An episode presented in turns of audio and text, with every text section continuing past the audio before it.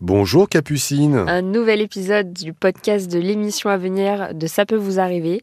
Aujourd'hui, on va parler d'une belle initiative. Euh, c'est une auditrice qui a envie de relancer un commerce dans son village. Oui, mais euh, donc l'artisan fait pas ce qu'il faut. Il y en a quand même pour 15 000 euros de travaux qui étaient imprévus et donc il faut les faire et il y a personne qui vient les faire. Alors que c'est une belle initiative, elle est un peu dans la galère.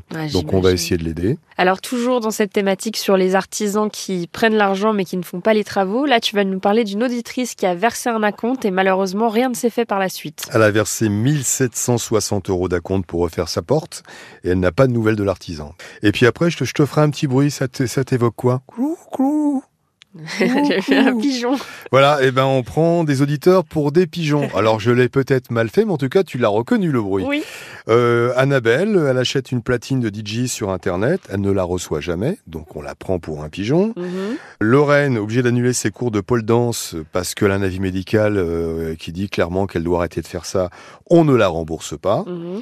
Et puis euh, une professionnelle qui commande 10 500 paires de chaussettes pour son trampoline, elle a toujours pas la livraison. C'est des belles pigeonneries, alors j'espère qu'on aura la solution à tous ces problèmes.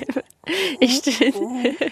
je te remercie Alain et je te dis à bientôt, 9h sur RTL. Je, je fais le pigeon qui a un rhume, hein. T'as remarqué oui, hein j'ai vu, oui. Je te moque toujours de moi avec mon petit rhume, c'est pas très sympa. Allez, à bientôt Alain. À bientôt Capucine.